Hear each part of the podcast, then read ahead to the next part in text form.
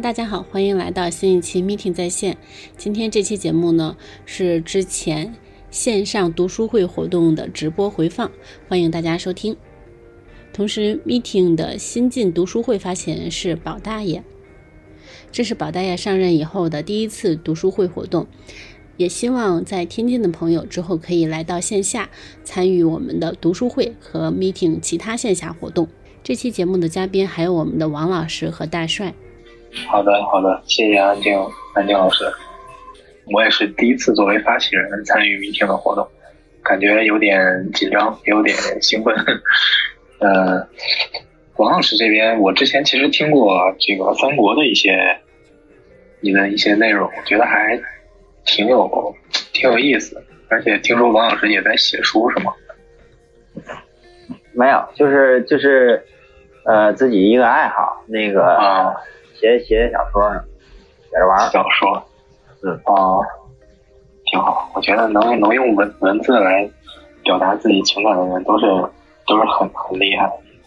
有的时候，我觉得我们有一些想法、一些东西的，但是现在好像大家写东西的这个积极性，还有和这个冲动，都比以前少得多。其实我在以前也是喜欢写一些东西，但是类似于日记啊，还有一些。就这一段时间的一些想法，看看书的一些啊自己的一些感悟，但是可能慢慢的随着这个电子产品还有这个电电子化在我们生活中占的比例越来越多，可能这种习惯我慢慢也就少了。所以我觉得像像你能还继续能坚持写一些东西，还是我觉得还是挺厉害的。王王老师最近有没有？因为大家可能都是疫情嘛，疫情天津前一阶段也是。可能大家在家里待的时间比较长，有没有看一些比较有意思啊？觉得想和我们去分享的一些东西呢？呃，就是，嗯，因为因为最近没什么事儿嘛，就是然后那个大概我是一月份，因为我我是平常有参加一个一个那个读书会，就是天津天津的一个读书会。然后呢，他们他们是个什么形式呢？就是，呃，一般啊，他们会比如说每个月呢，他会请一个领读人，领读人，然后通过比如说建立一个微信群，建立一个微信群，然后呢，就是在线上去共读一本书，它是这么一个形式。然后这个领读人就负责呢，这领读人一般来说是就是说对这个书的内容他会比较了解，然后就是。呃，他会每天，呃，基本上每天会会做一个领读词，然后就是给给大家介绍一下这个书的内容，然后每天有每天的进度，然后大家就是跟着这个，跟着这个这个这个进度去打卡，它是这么一个形式。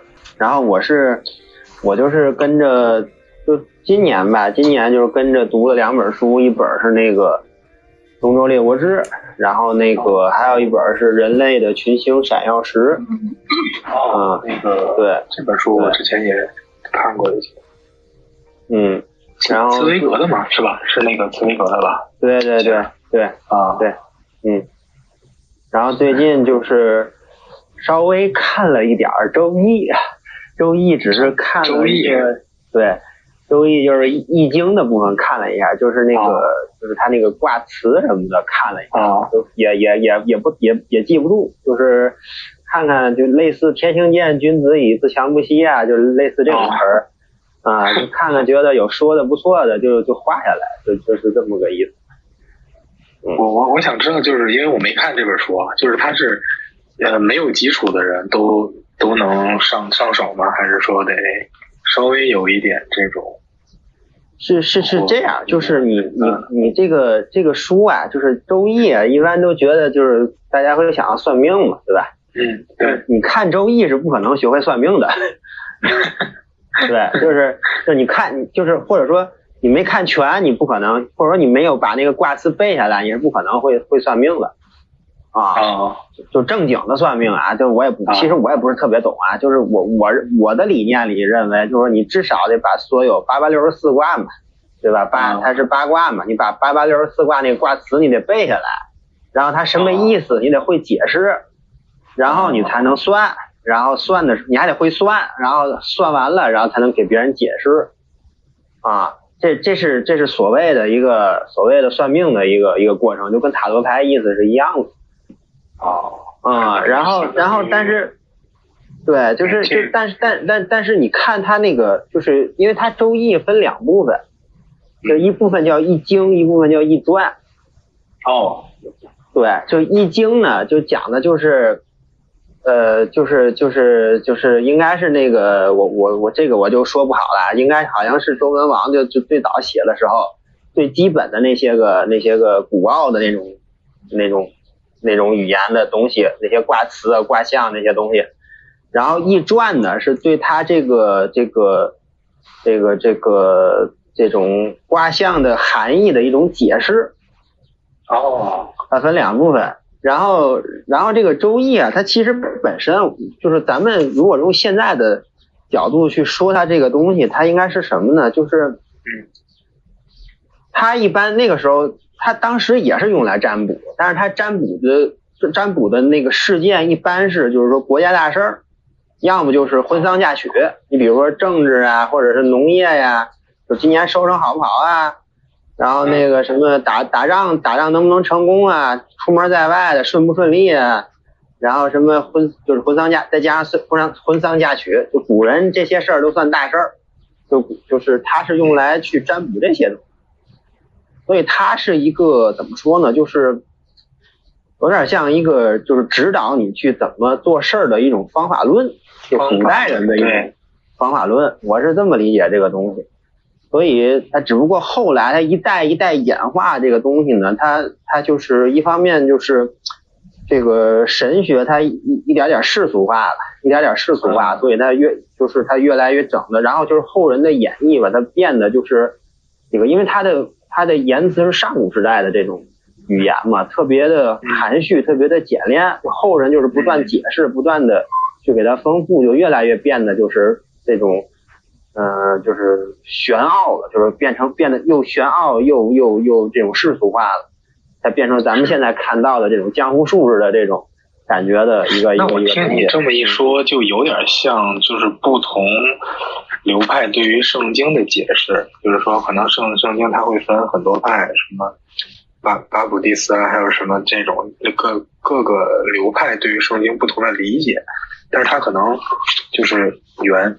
源头都是出在出自一个，甭管是新约、旧旧约什么的，是不是有点这个意思？就是他可能就啊，就是可能结结合后面的，就是不同的类似于案例啊、事件啊，他们有自己不同的解读，可能就像一棵大树一样，从一个主干伸出来很多的这种枝杈呀什么的。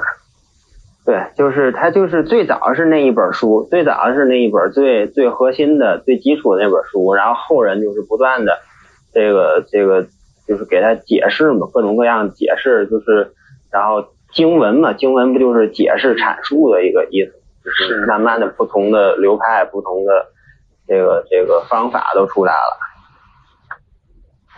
啊，那这其实。要是真正去踏下心来去读的话，其实还是挺有意思的。我听你这么一说，如果他能结合很多这种案例，是吧？比如说，关关关键是看不懂，看。我觉得这 这实话说，我觉得真想真想接触这种东西，最好是找个懂的人教一教是最好。自己看 这这太太太费劲了，没没什么用，不要也。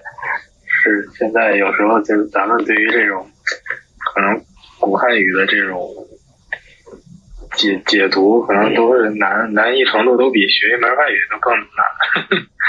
嗯，哎，我我其实挺感兴趣，因为嗯，安静老师之前找我咱们 meeting 这个读书会嘛，我也想听一下，就是咱们天津包括啊其他地方，咱们的其他形式的读书会都是一个什么样的？就包括王老师刚才讲的，像线上的这种领读，这个我觉得倒挺有意思，但是就是。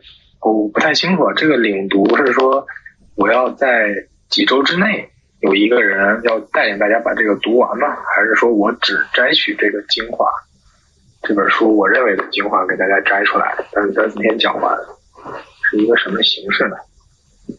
它就是你比如说《东周列国志》吧，嗯，是《东周列国志》，它它一共是好像是一百回还是一百多回，我记得是嗯。一百多回，然后那个大概读了三个月，大概读了三个月，对，哦。三个月，然后每周大概是六天，歇一天、啊，然后六天六天，然后每天是两张，然后他这个领读者呢，就是负责，呃，怎么说呢？他其实没有特别那个这个严格的一个规范，就是，但是我认为啊，就是就是我我觉得是这样，就是不同的书它应该有不同的一个领读的一个方向，但是前提是 就是这个这个领读人他应该有一定的这个知识积累，就对这个书的理解，或者说他设，比如说《东周列国志》，它涉及这种历史背景，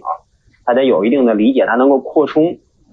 因为比如说，我我就是就是一个没有任何历史背景、学学习背景的人，他突然的接触到《东周列国志》这样的一个一本书，他可能很多基本的这种呃对话，还有他的那个什么的都场景啊什么的言行的这种文化背景，他都不知道，所以他就有可能需要这个老师去补充一些个这个背景层面的东西，给他融会贯通一下。是。嗯其实现在包括市面上一些什么樊登读书会啊，还有什么的，就是这种领着大家去去读书的这种形式还挺多的。其实我大概看了一下，就分几种吧，要么就是说我单纯的是以一种声音的形式，把这个就是读书的这图书的内容给大家呈呈现出来，我不带自己的一些评价，嗯。还有的可能类似于评书一样，就是我把大概的结构给大家呈现出来，但是我会加入很多我自己对这本书的一些理理解，结合我自己您就是的拆书背景知识什么的。哎，对，嗯所以我我不知道啊，就是王老师，你更倾向于哪一种？就是这种读书的方式，就是以读书会这种形式是是哪个哪一种你更喜欢？我我其实你就是你说的那种，一个是电子书，就是朗读那种，嗯。然后另外是拆书，这两种我都接触的比较少。如如果是电子书朗朗读的话，我一般就是听那个嗯。听，其实它有点像广播剧了，就有点像，就小说这种的，我听的会听。嗯。嗯，因为它它不太适它它适合就是说讲故事那一类的东西，对对对就是用历史类的和其实那种就是非小说类的、非那种情节类的不太适合，就是单独一人读出来，其实挺挺无聊、挺苍白的。对，就是就是你就是你，比如说小说，或者是戏剧，或者是那种故事，或者是一种就是记叙口吻的那种科普的那种历史科普的那种那这种这种内容，嗯找一个找一个这种这种这种朗读者，然后给他娓娓道来的这么一个表达出来的话，听着会很舒服啊。但是你如果是想学点什么，你想学点知识，你这个方式是肯定是不行的，因为你进不去。是，嗯，他他这种就是说我我我躺在那儿，然后这边播着小说，或者我开着车播着小说，我当一个背景听，哎，就娱乐一下。但是如果我如果学习的话，我肯定不会用这种方式，对吧？另外另外就是拆书那个呀，我我个人是觉得我其实没怎么听过拆书的东西，我我我是觉得拆书这个事儿。我我我觉得挺鸡肋的，就是如果说我想知道这本书是怎么回事的话，我觉得我还我还是是尽量去看一看。就是你如果说我是我我听完了拆书，我就觉得我读完这本书了，我觉得这个我是我是不太接受这个，我就我不太接受这个。嗯对于我来讲，我也是觉得，第一，这种嗯很多包括短视频啊，还有一些线上的一些东西，跟你跟你说，我一分钟、三分钟我能讲一本电影，五分钟我能讲一本书，这种东西，我觉得很多都是利用人们一种对生活、对知识的一种焦虑感。嗯他就是我就是利用这你这种焦虑感，我要贩我要贩贩卖我的产产品。其实聪明人就是有有点常识的人都会知道，这五分钟讲一本书，那那你连一个目目录可能都讲不完。再有就是，即使你能通过你的想法，把你的对于这本书的理解讲出来。那我觉得也只是某个人基于你某个角度去看的。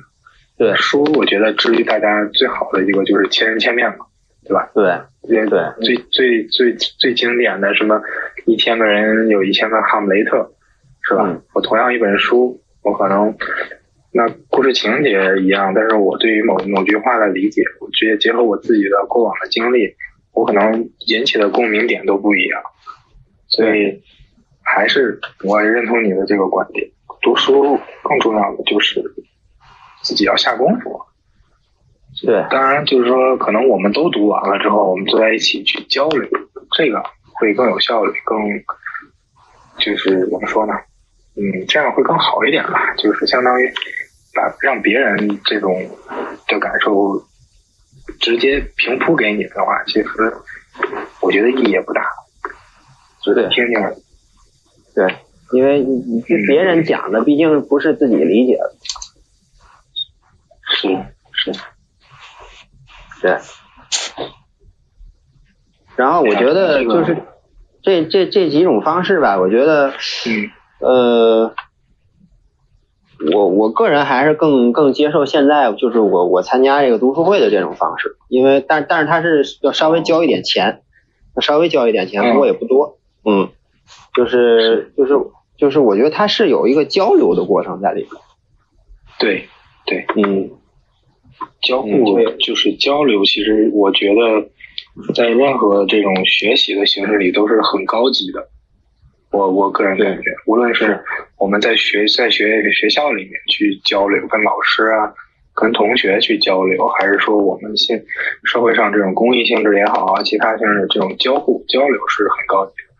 因为知识，我觉得知识的传递，这个从从一个人传递到另外一个人，呃，必然会伴随一些你自己的认认知上的东西，这个是很关键的。我们无论当然很多，比如说像一些物物理学上、一些数学上的定理，这些东西是是不不容挑战的，这是真理，这个是没有办法加入自己的一些情感的。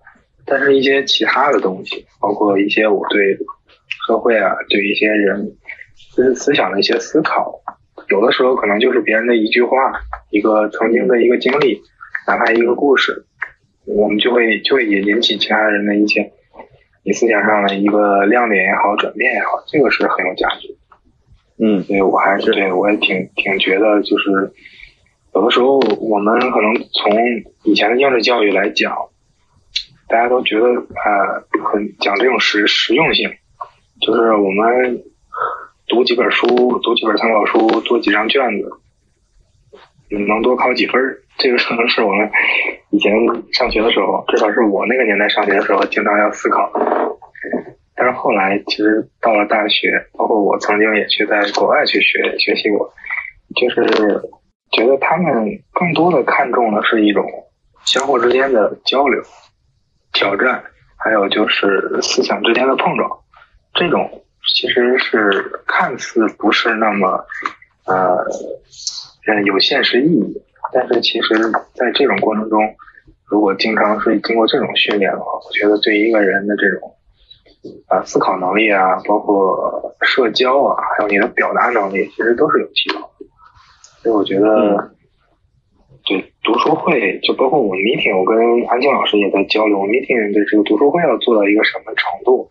其实我我我个人觉得还是能，嗯，首先呢，大家能呃对自己读过的书或者说看过的东西有一定的了解之后呢，能相互之间呢有交流，有这种给各自有一些启发也好啊，或者说呃这种交交互的这种方式，是我我觉得是一个最好的一个方式，而不是说有一个人拿一本书给大家念或者怎么样的，那样的话其实意义也不大了，因为毕竟我们 meeting 也是一个呃利用大家各自闲暇的时间去大家聚在一起，所以对这这个是我们当然可能这也是我这边带这个活动第一期吧，想跟大家来探讨探讨，各自想嗯想达到一个什么样的程度。安静老师，你呢？你这个教书育人是吧？你不要挂这么高的标准，结果你一问我，我最近没看书，那这多丢人，是不是？不是，我觉得现在，我觉得在这个电子化的时代，读读书其实有的时候确实是不是那么像以前那么容易了，就经常会被手机啊其他一些东西干扰。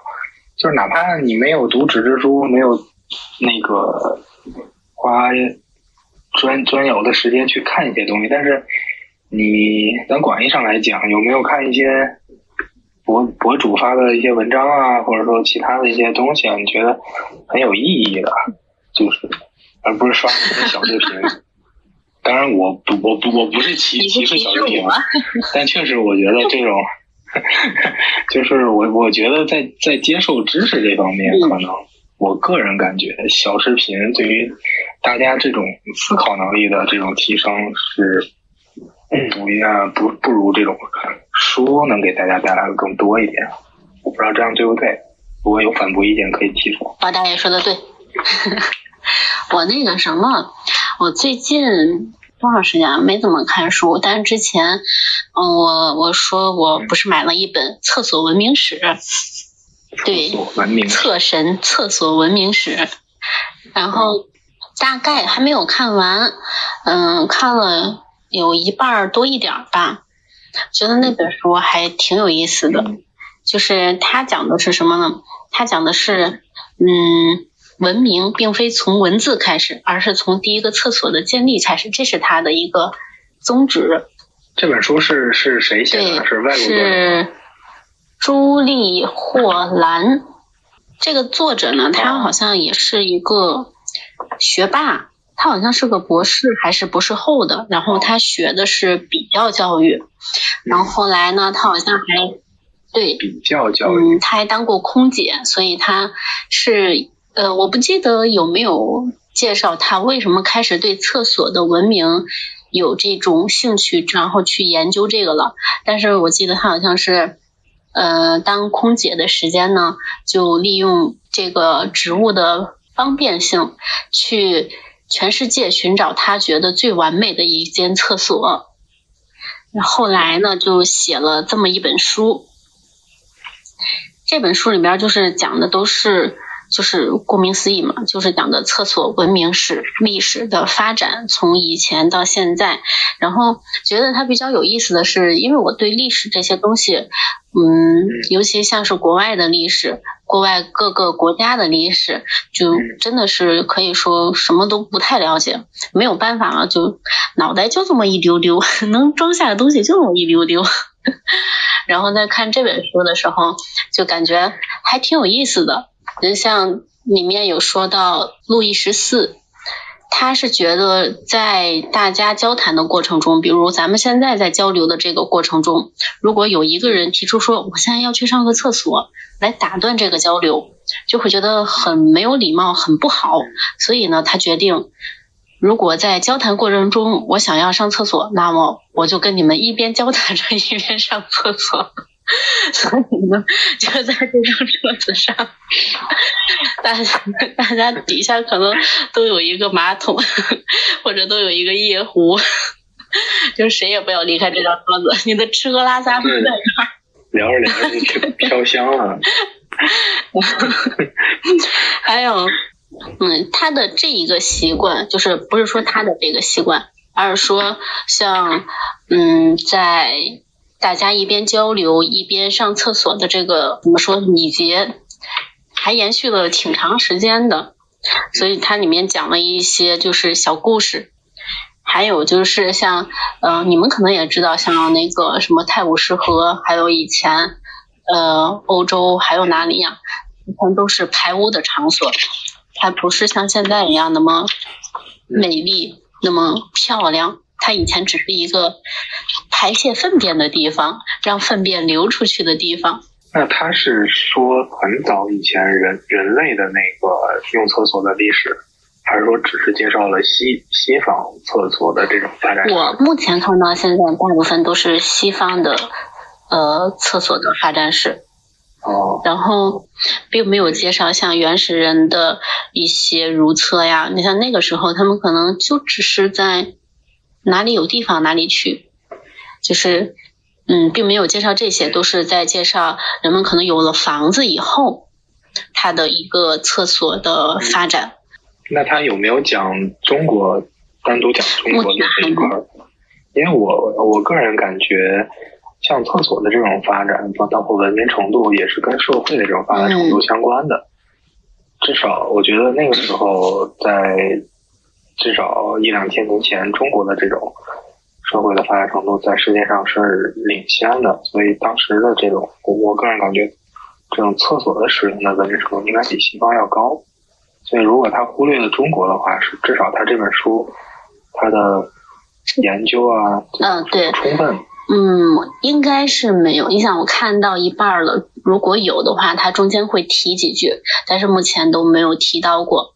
这个当然提一句题外话，这我觉得有也有的也反映出有一些欧洲学者他们的这种叫什么欧欧洲中心论吧，就是在他们眼里可能就是。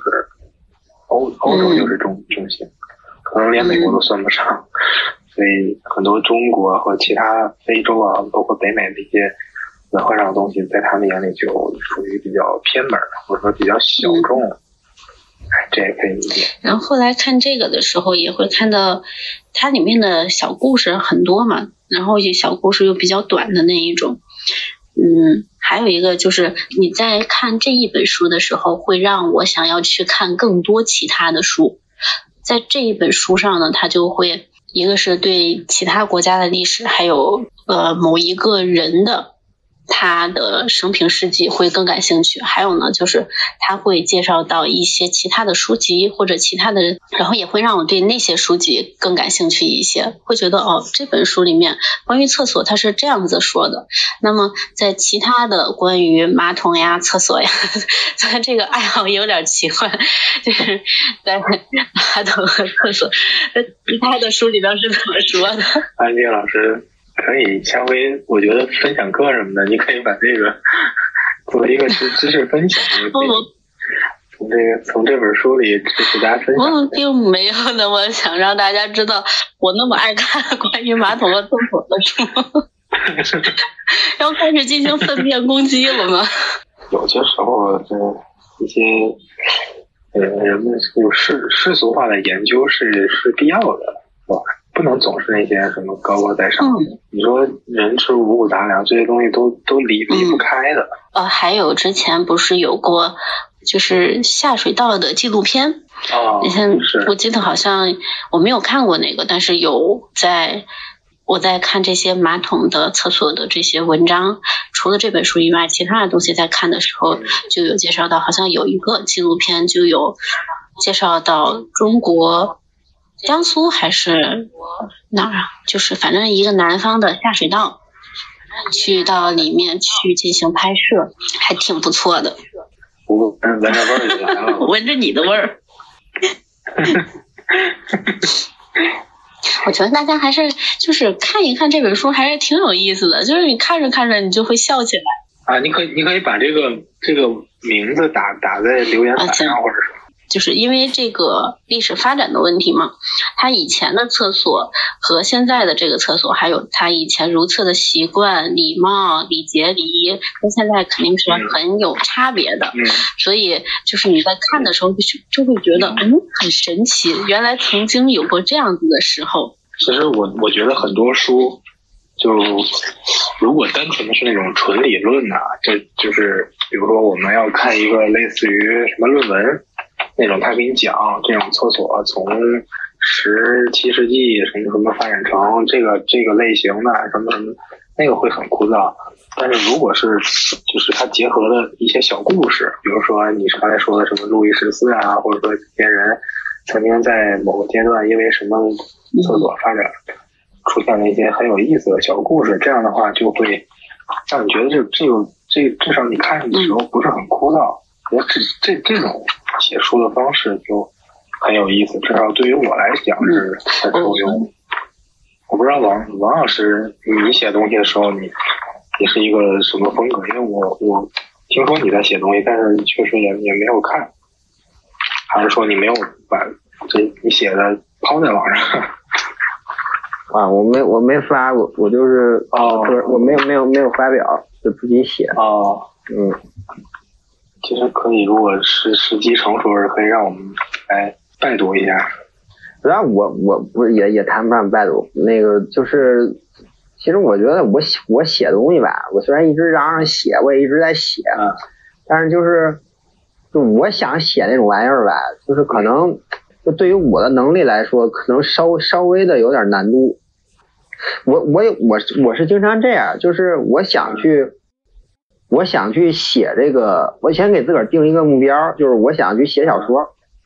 然后呢，因为我写都是都是古代的嘛，都是写古代的东西。哦然后呢，我我就是为了这个目标去看东西。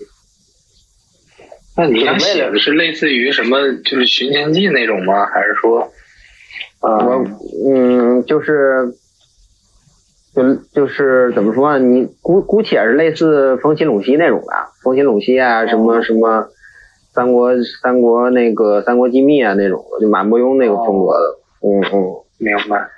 嗯，然后这个，然后因为涉及的呢都是一些古代的这个这个背这种背景的这种故事。我呢本身我又不是历史专业的，我其实没有什么没有什么历史学习的基础，然后我基本上我是我直接去搜那个知网，我直接去知网上看论文。就是比如说啊，最近很对对，嗯，他那个他那个，但是但是我觉得是这样，就是知网知网其实它你你你算起来，其实它你要是看论文的话，其实比看书是要稍微便宜，关键是它它效效率很高，它效率很高，就是就是我想知道什么，我一搜，然后咵出来一大堆论论文。我我想我买得起呢，我就买，我就买下来看看；我买不起的，我就找点免费的看看，差不多的，哦，知道个大概齐的，哦，看看一篇不懂，看个两三篇的，差不多也就懂了，啊，就就这么这么个意思。所以我我我有时候就就就单就写小说这件事儿，我是基本上就是围绕着去看论文，围绕这主题去看论文，嗯。确实看论文的这个效果会会高很多。翻书的话，真的有的时候翻书，因为说实话，就昨天那个那个谁，那个安静找我，我还我还嘚啵，就是我觉得我其实是我为什么要要让要要写小说呢？其实就是觉得自己没有一个读书的习惯，我就是对，就是我那个刚那有一丢丢的对凡尔赛，就不怎么看书，但是我能写。因为我职业是我职业是广告文案，所以就是理论上应该看点书，但是我不知道看什么。呃，反正就是过去有一段时间就是挺迷茫的，就真的不知道看什么，就在学校也没怎么看过书，说实话的，就就除了《三国演义》没怎么看过别的，啊，就特别窄，看的东西特别窄，所以就就是就是怎么说呢，就是嗯，就反正拿这个写小说当成一个敦促看书的一个一个方法，是这么一个思路。嗯是王王老师，你这个理论我还听到另外一个人这么说过，是那个财经作家吴晓波，啊，他就就就是不知道大家知不知道，就是我知道吴晓波，嗯我知道吴啊晓波嗯他也是说过这样的理论，就是他每年要写一本书，大大家问他你为什么要写每年这个频率，他从十八九年前就开始保持每年写一本书，他就说他说我写书就要去看很多书，这样的话就倒逼自己每年就要大量的去阅读啊什么的。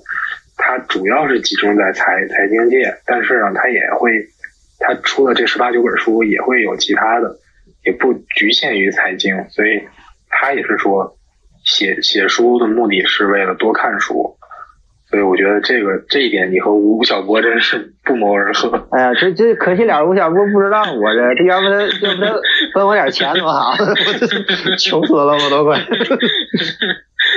不知道我，可以跟吴吴老师去去沟 沟通一下。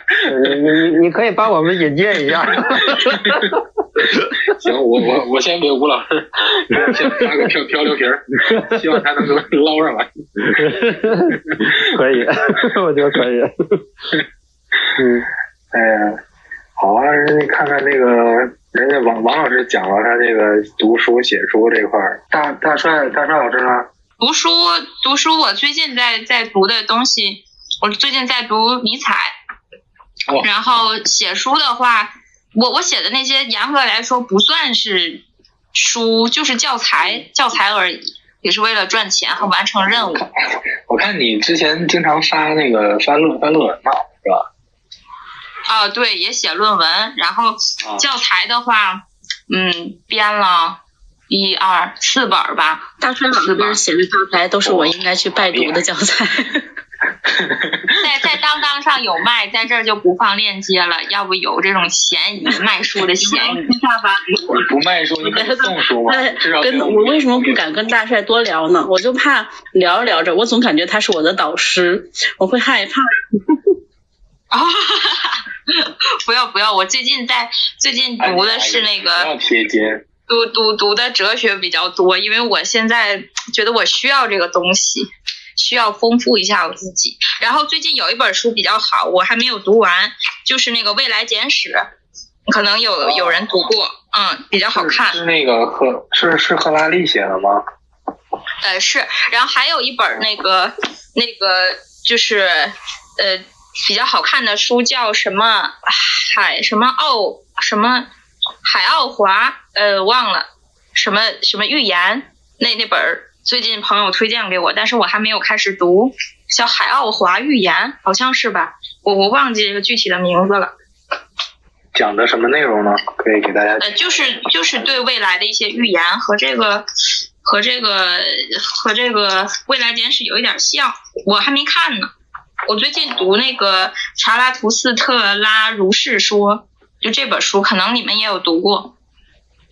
我我连听都没听过，你这个感觉是超超出我的认知了，这个。呃，就是尼采的书，他他写这本书的初衷就是，当时的社会是偏向于一种上帝的崇拜，然后他想把这种崇拜给就转移一下，但实际上呢。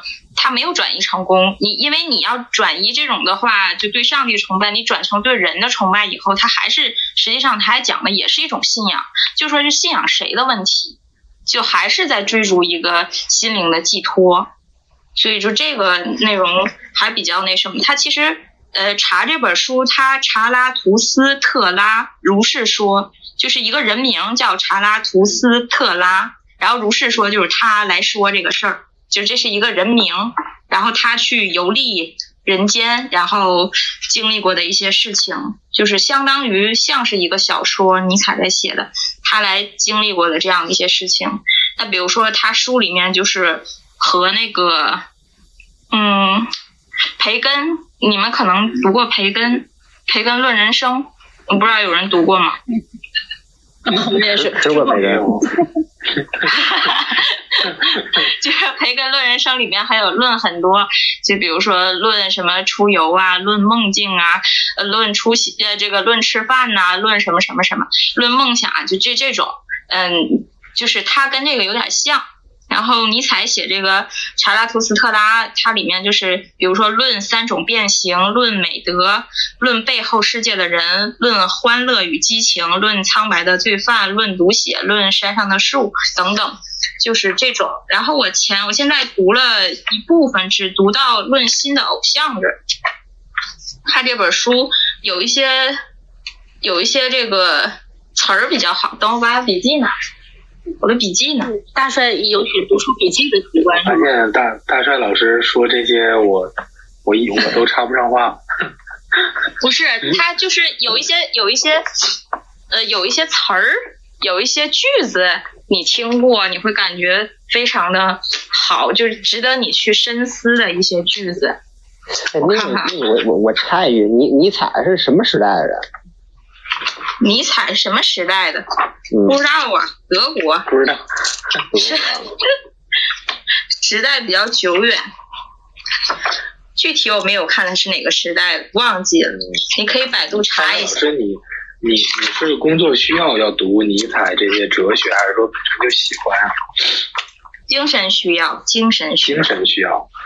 哇，你这个精精神需要。就是我觉得，在你纷繁的世界和复杂当中，你需要像尼采一样找到一种心灵的寄托。就说任何时候你有事情了，或者是你很繁忙了，你找不到自己的方向的时候，你需要读这样的书，然后可能事情没有办法去解决，但是你的想法就会改变。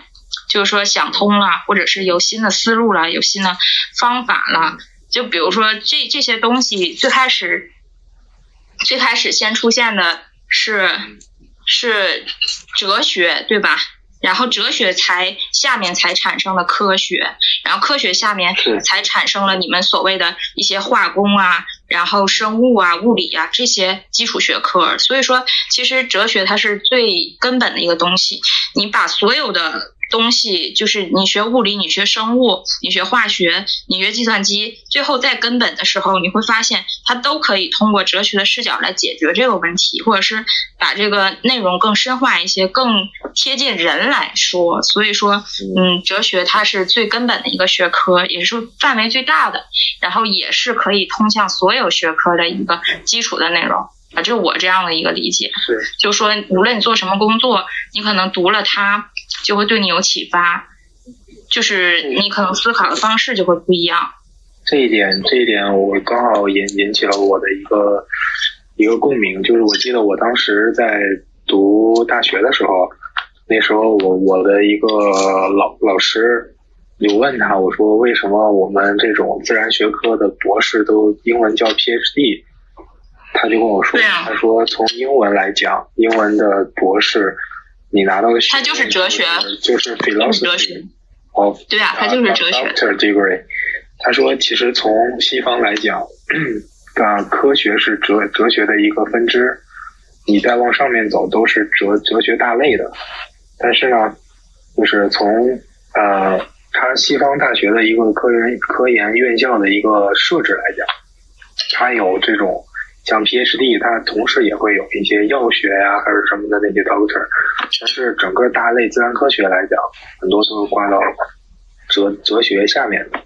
嗯但是呢，就是从西方来讲，就是如果是那种纯哲学的博士，就是感觉整个的他的那个地位可能要比就是那种科学类的博士要高一些，就是能设这种纯哲哲学，包括一些神神学院的这种西方的传统大学也不是很多。对，他现在主要是感觉来讲，还是嗯哲学类的，在西方的整个这个社会发展史上还是挺重要的。啊对，他现在很多很多是作为一种交叉学科，比如说教育哲学，比如说科学哲学，比如说医学哲学、社会学哲。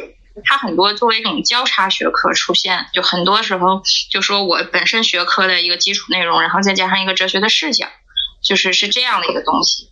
嗯，它强调的是一种思辨的内容。那说回到我说的这本书《查拉图斯特拉如是说》这本书，就有些句子我摘抄下来了，我觉得还是比较经典的，可能你们你们也听过，所以我就把它给抄下来了。比如说，人是应该被超越的东西，就是首篇开章的时候，查就是这样说的。然后，所以它产生了一个新的概念，叫做超人。它所谓的超人，不是那种内裤外穿的超人，就是说真的是超越人类本身的那种。它在进化上来说，是一种比人类更高级的生物的存在。所以说，它为什么要产生这样一个超人的概念？它这个意思就是。嗯，把原来他们所谓的西方世界里面的那个上帝给去掉，就是每个人要有自己的一个超人。所以从这个角度上来说，特别像我们的人生理想一样，我觉得就是每个人他每个人的奋斗目标和理想是不一样的，而上帝可能是我们共同的神，一个共同的主角是共同的，是一样的。所以，但是从超人这个角度来说，是讲我们每个人要有自己的一个神。所以我是这样理解的。哎，这个是不是有点像那个呃弗洛伊德讲的什么本我、自我、超我什么？就是那个类似于的一种感觉。嗯，还不在不太一样，因为本我、自我和超我，它本身就还是在我的这个维度上去分析这个问题。嗯，还是在人然后？对对，还是在人的这个角度，我作为一个人的角度去分析这个问题。然后，尼采的这个超人的含义是，就是已经超脱了这个人，就是是是一个怎么说呢，近似于神的一个概念。就你给自己一个神，他和你已经是两个物种了。啊，就是这样的一个感觉，我是这样理解的。你关于尼采的研究非常多，就是这种大家也很多，我就是读一个，读读一乐是吧？读有意思的这些。那这是一句，然后还有一句，老师，你的乐就是读尼采，那可能对于我的对啊乐就是喝喝一瓶快乐水。一样的，一样的，这这这获得的快乐是一样的，我们终极体验是一样的。就是人，无论你经历过什么物质世界，物质世界，就是比如说你吃个什么东西，比如说你和别人聊天儿，最后获得的感受只要是一样的话，其实他这种追求就本质还是一样的，就是使我快乐的东西但，是这个东西可以是是确实物质精神。我我咱们回到读书和就是我刚才提到那个读书和小小视频啊，我个人感受就是我比如说我刷了一晚上的小视频，就是我会当我可能觉得没意思，实在是扛不下去的时候，我会觉得有一种虚无感。但是我可能读了一晚上书呢，我真的是会有一种，就是说读到一本好书啊，就是可能就整个的那种感觉是很既兴奋又又有点愉悦，就是完完全不同的一种感觉。对对对，会有。这个就读到高兴的时候，恨不得为这个读者而鼓掌。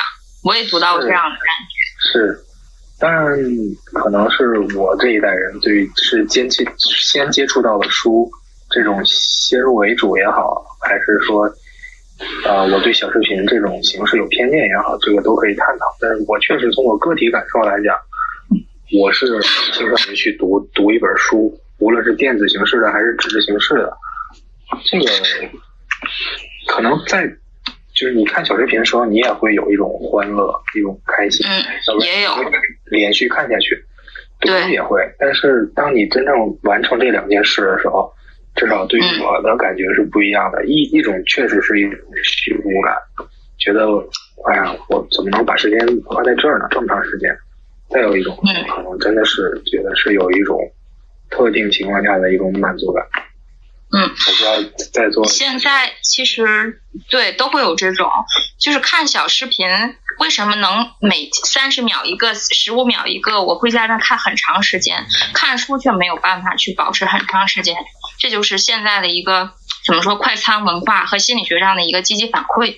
就说你看小视频，它十五秒就完成了你想从开始到最后了解一个结果的事情，所以说它的反馈是特别的快的，就相当于嗑瓜子儿，你不知不觉你就嗑了两个小时，一会儿扒一个羊，一会儿扒一个羊，很快。但是你读书，它是一个不能够及时反馈的事情，就特别的慢。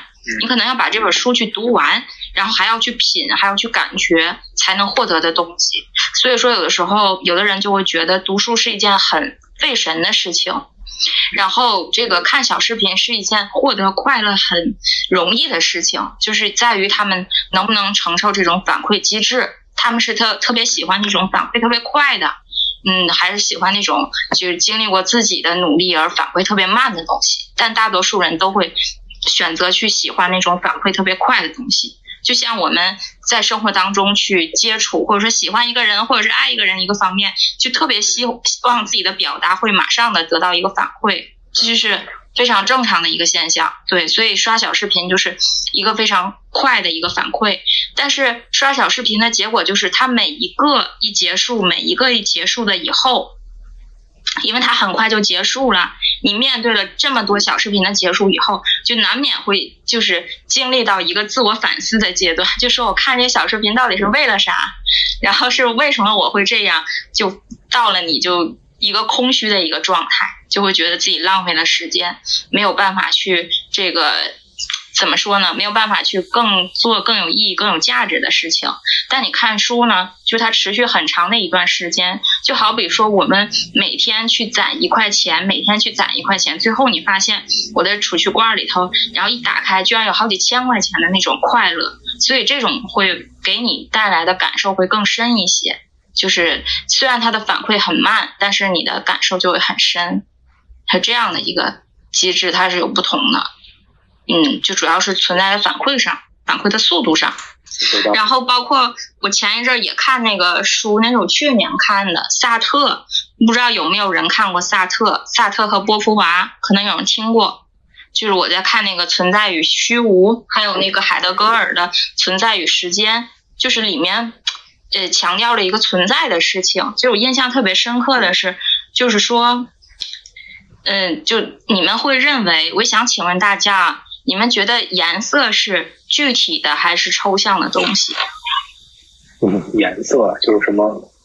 是具体的还是抽象的东西？颜色是讲是具体的，但是确实从物物理上学来，物理学上来讲，可能又是相对来说一种抽象的东西吧，因为它是什么光的什么漫反射呀，还是什么色谱啊？到底是到底是你们觉得是 还有形状，还有形状是具体的还是抽象的东西？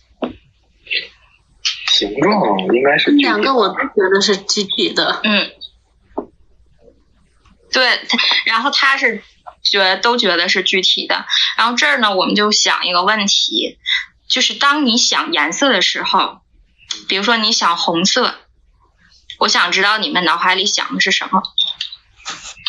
想的是当你想一个形状的时候，比如说正方形或正方体，你想的是什么？好了，这两个东西你都想好了啊，然后我再提出第三个问题，就是说你想红色的时候，是不是这个红色有质感，或者是红色的一面墙，或者是红色的一块布，或者是红色的一个家具，或者是红色的一张纸？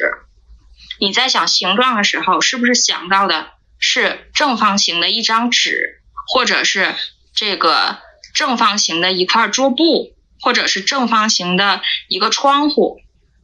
就所有说我想说的这个问题，就是所有的东西它都是像你觉得这些东西它是一个抽这个具体的东西，实际上它都是抽象的东西，它必须是多种抽象的结合，它才能形成一个具象的东西。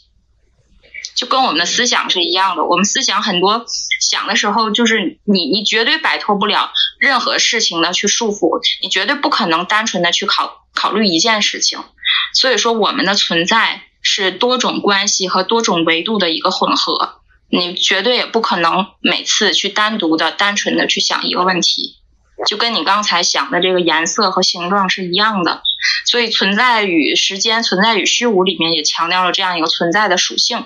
就说我们作为人，也必定是这样的一个综合关系的复杂体。就是你想人人做任何事情，也是离不开任何事物的一个复杂体。所以说，什么是具体？就是说多种抽象的结合才能是具体。那什么是抽象？也就是说，多种具体的东西把它给拆开，每一部分属性就变成了抽象。就是这我在读感受特别深的一件事儿。我觉得此处应该有掌声了。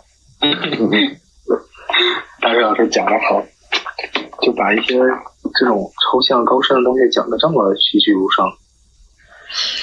对啊，所以我觉得哲学，哎，谢谢谢谢你虚我。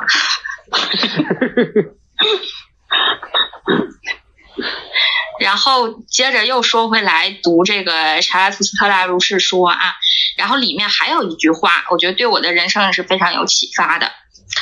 呃，这句话是：人是一条污水河，你必须是大海才能接受一条污水而不自污。你听完这句话，肯定是有很多感受的。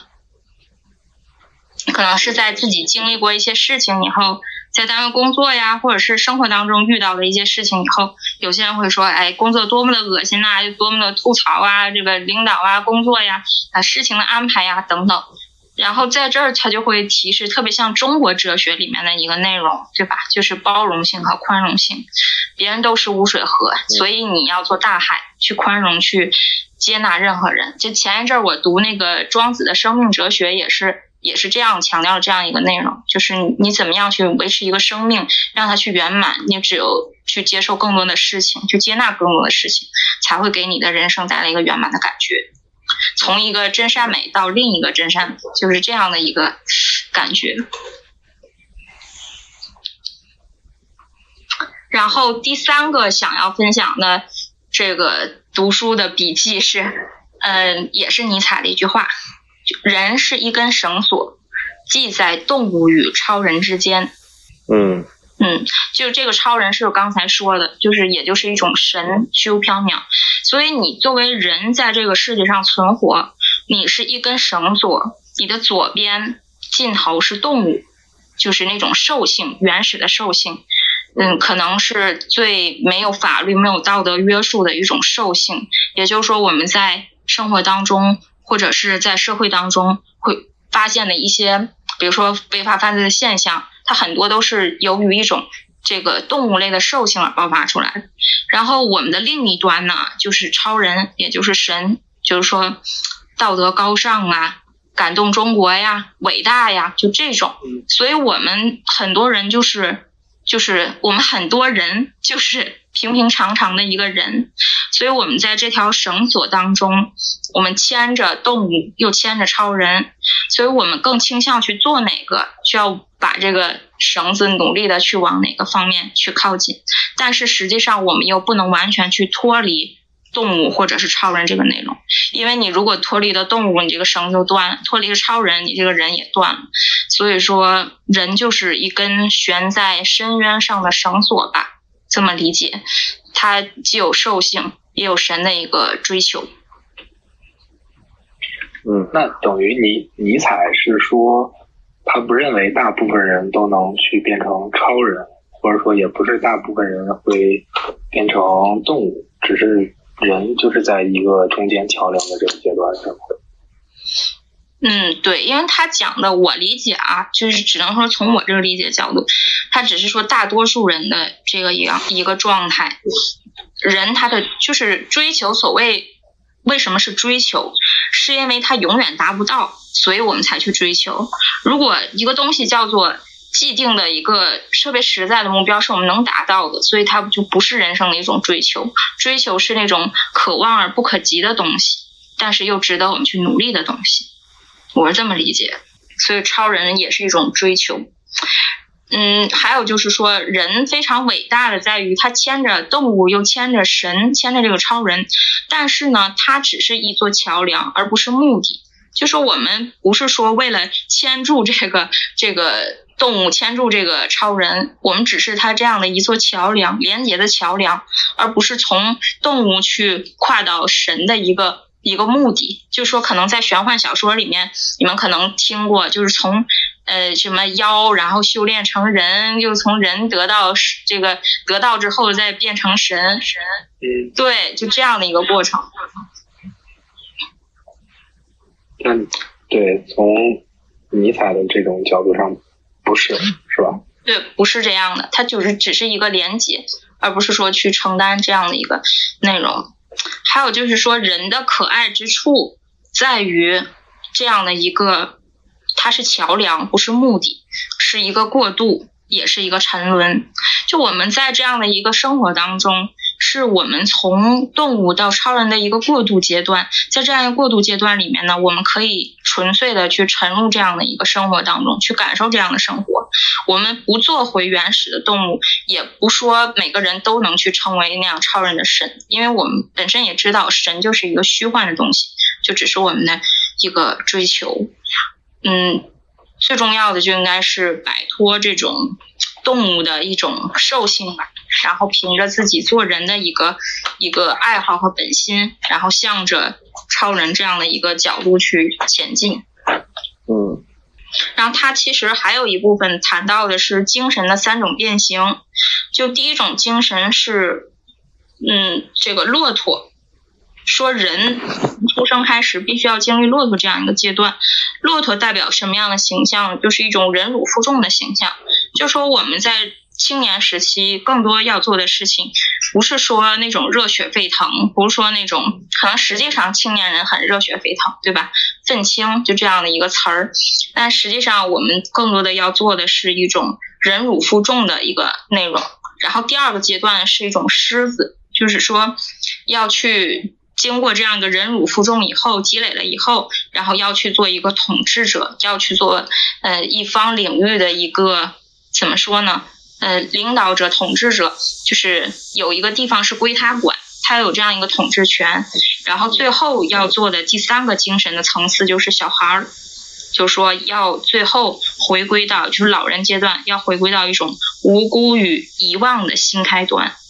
最后我全都经历过了世间繁华看遍以后，我还能像一个孩子一样天真的去面对世界，就是这样的一个一个这个内容，强调的也是一种怎么说呢？克制、心安理得、宽恕，寻求一种做人最本真的一个道理，就这样的一个感觉。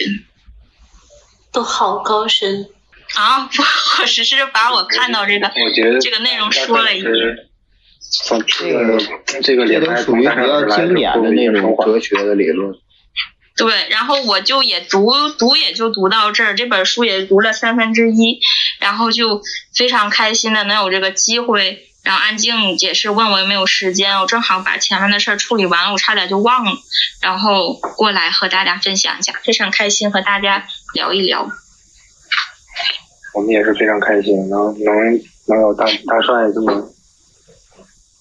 这么能把这种抽象的事儿能解释清楚的人，一般 我觉得首首首先得有耐心看下去，再有就是能把这些东西能能解释的这么生动，很厉害，真的是非常厉害。尼采还在这本书说了一句话，他在论读写和论读书的时候强调了一句话，说。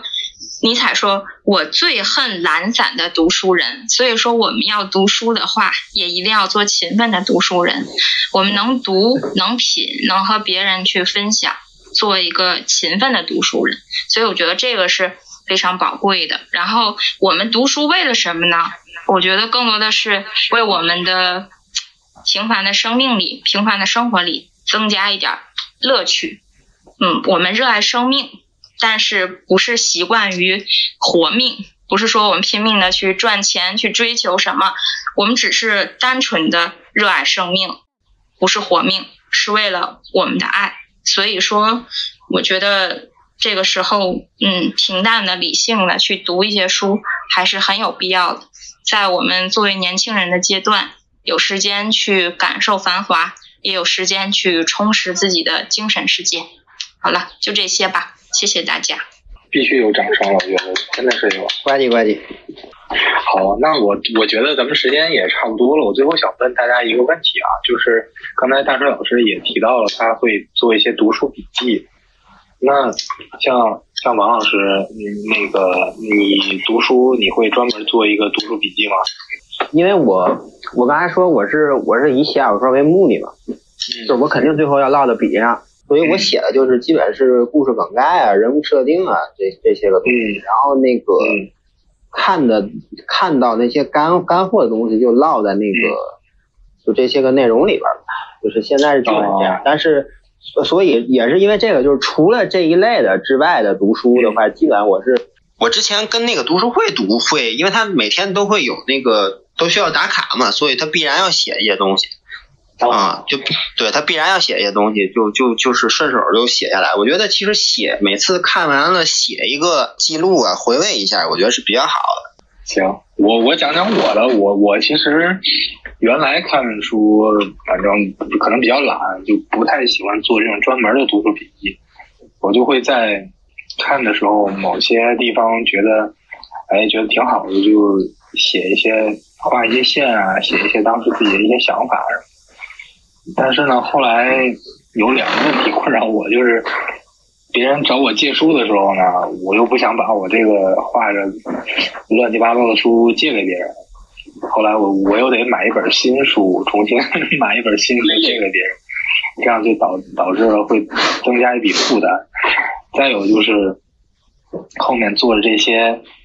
这些笔记啊什么的，啊，就是听别人说做读书笔记啊什么的，还是很有必要的。我觉得那个很随意的画一些线啊，做一些备注啊，可能不太，就是这种方式就不是那么利于以后去回顾这本书。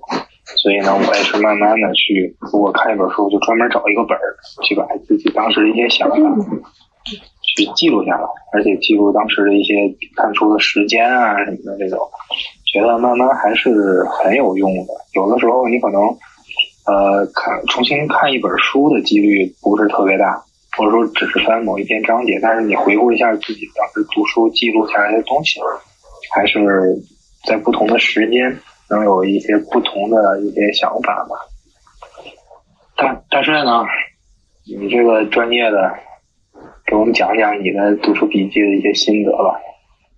我我我读书，我之前会买书，但是我大多数时间现在已经开始不买书了，我都是借书读。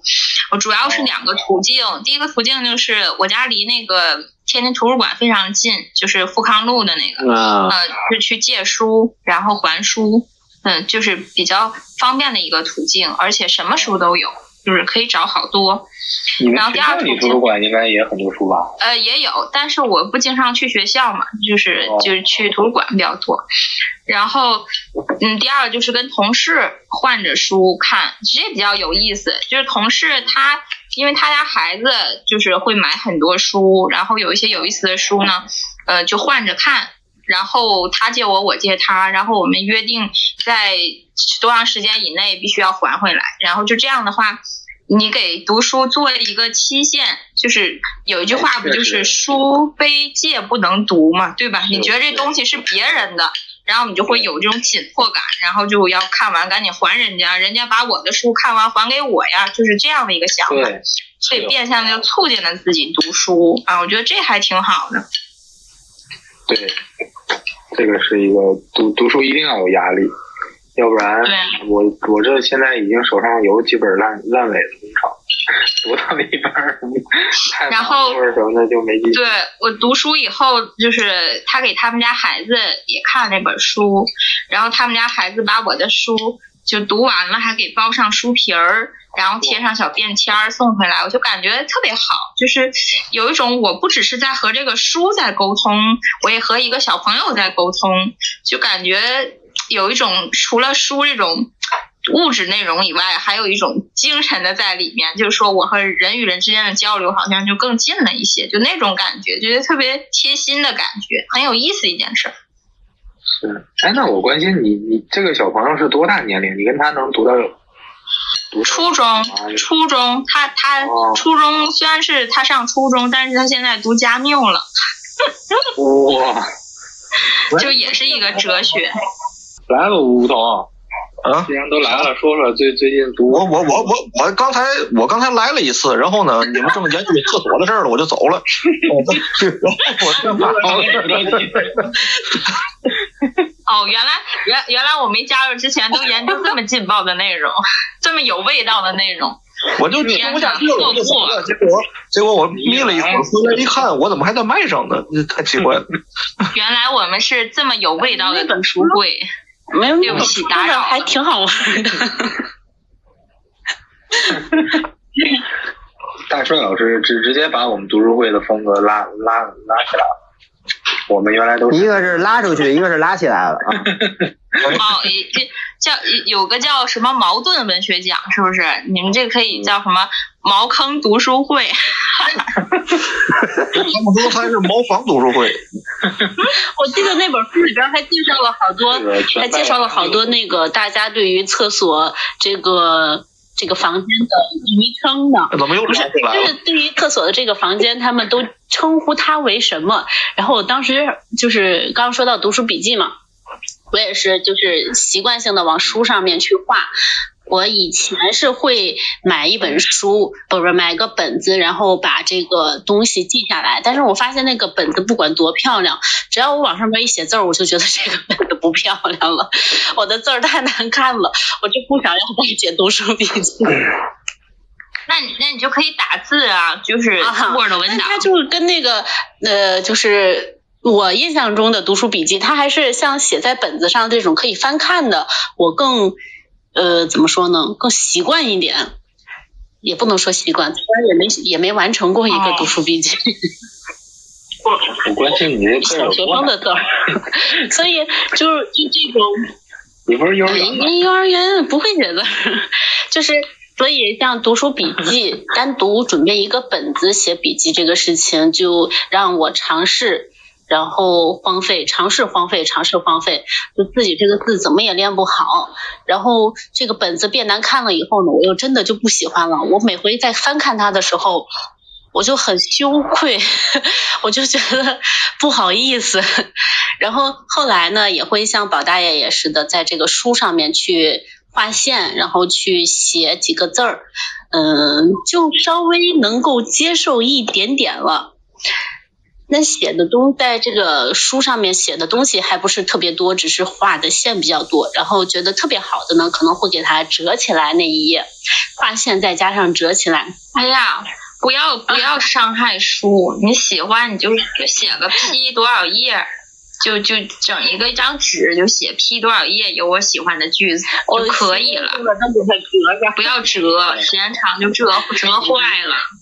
大帅老师一看就是爱书之人。哎，我跟你说，我分享一下我读书啊。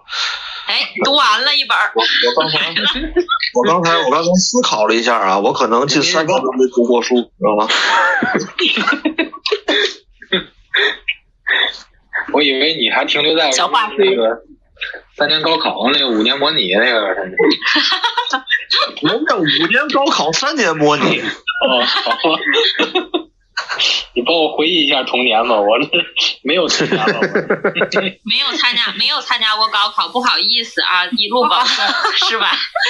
我突然心痛了。那是你是吧？今天知道了为什么宝大爷当时说要答应借我那本书，迟迟不借给我，还借口说那本书丢了。原来他是觉得上面全画了自己的东西，全写了笔记，不好意思借了。哦，可那本能是书。确实是丢了，那本书确实是我不信那本书？你们这么重要的问题没有人问呢？哎，我发现，我发现吴桐在里面回答的话都是哪本儿啊？啥事儿啊？在哪儿呢？刚睡完觉，刚睡完觉还没醒是吧？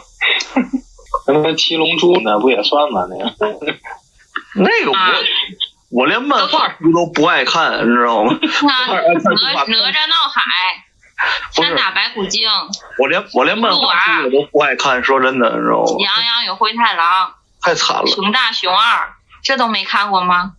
我看过动画片，没看过书。这术业有专攻。原来你这回忆的都是童年的动画。嗯让让吴桐聊动画，聊影视剧，他什么都说得出来。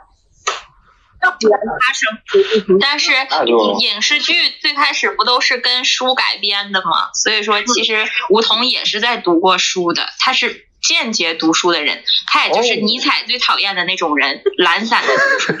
哦，那你要这么间接读书，我就刚才睡觉的时候，我打开了小度听了一段书啊，然后哎，对了，大大帅老师，我刚才大帅提到一个名字，那人是谁呀？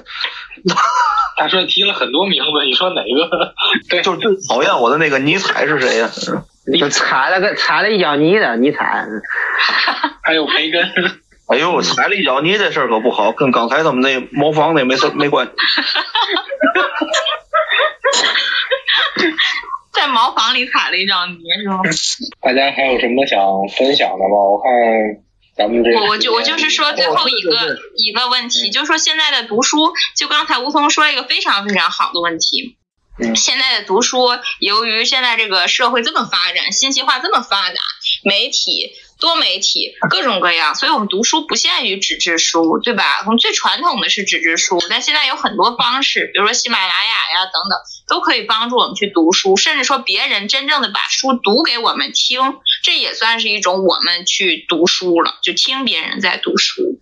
现在就就是这种方式很多，你看影视剧也是间接的，是把你你你也算了解这个内容，对吧？我没有看过《红楼梦》，但是我看过电视剧，我大概知道《红楼梦》是件什么事儿。我没有看过《西游记》，但是我看过《西游记》的这个电视剧，我也大致知道什么事儿。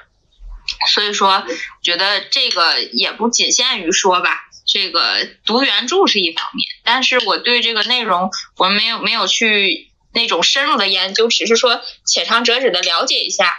那这种看电视剧呀、听听这个读书会呀、听一些音频呐、我觉得也是一种读书的方式吧，很快捷，适合这个快节奏的社会。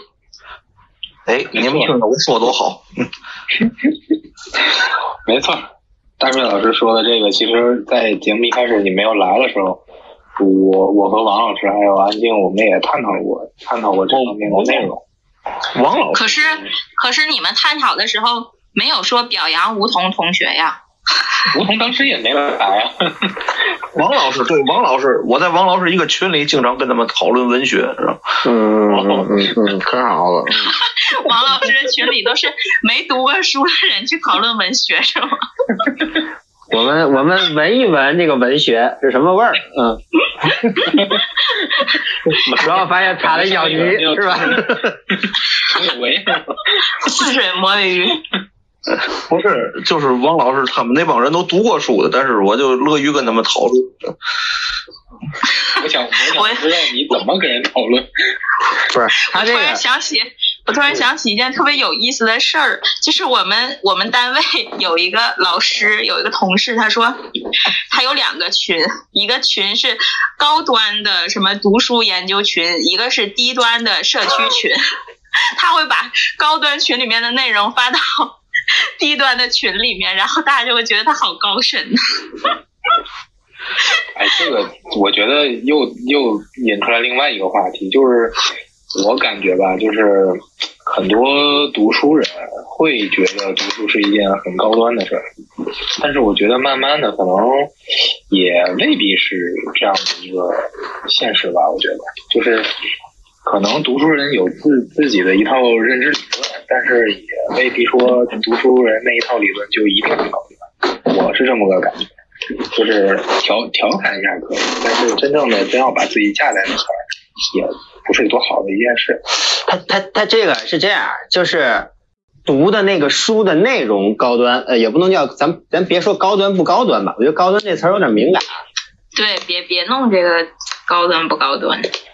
我觉得内容没有所谓的高端不高端，只是放在人身上去理解之后变得高端不高端。那厕所问题不好了。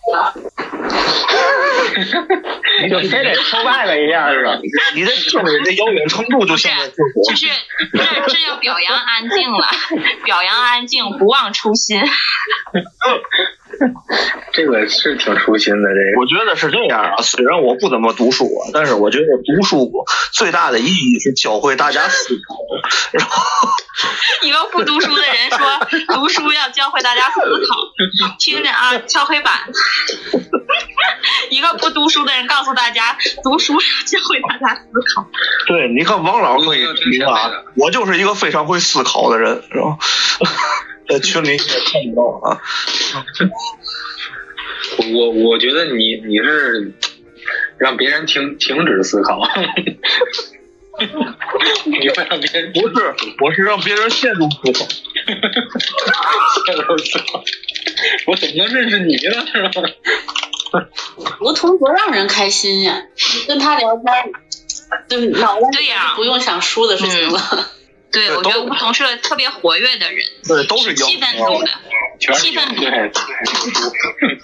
气氛组的人。那那有婶儿吗？好了好了，咱们现在时间我觉得也差不多了，感谢感谢王老师，感谢吴桐，感谢大帅，感谢 CCTV、MTV，感谢大家周末能抽出时间来，咱们在在这儿聊聊读书的事儿。好，那那个大家周末愉快，周末愉快，再见，周末愉快，大家。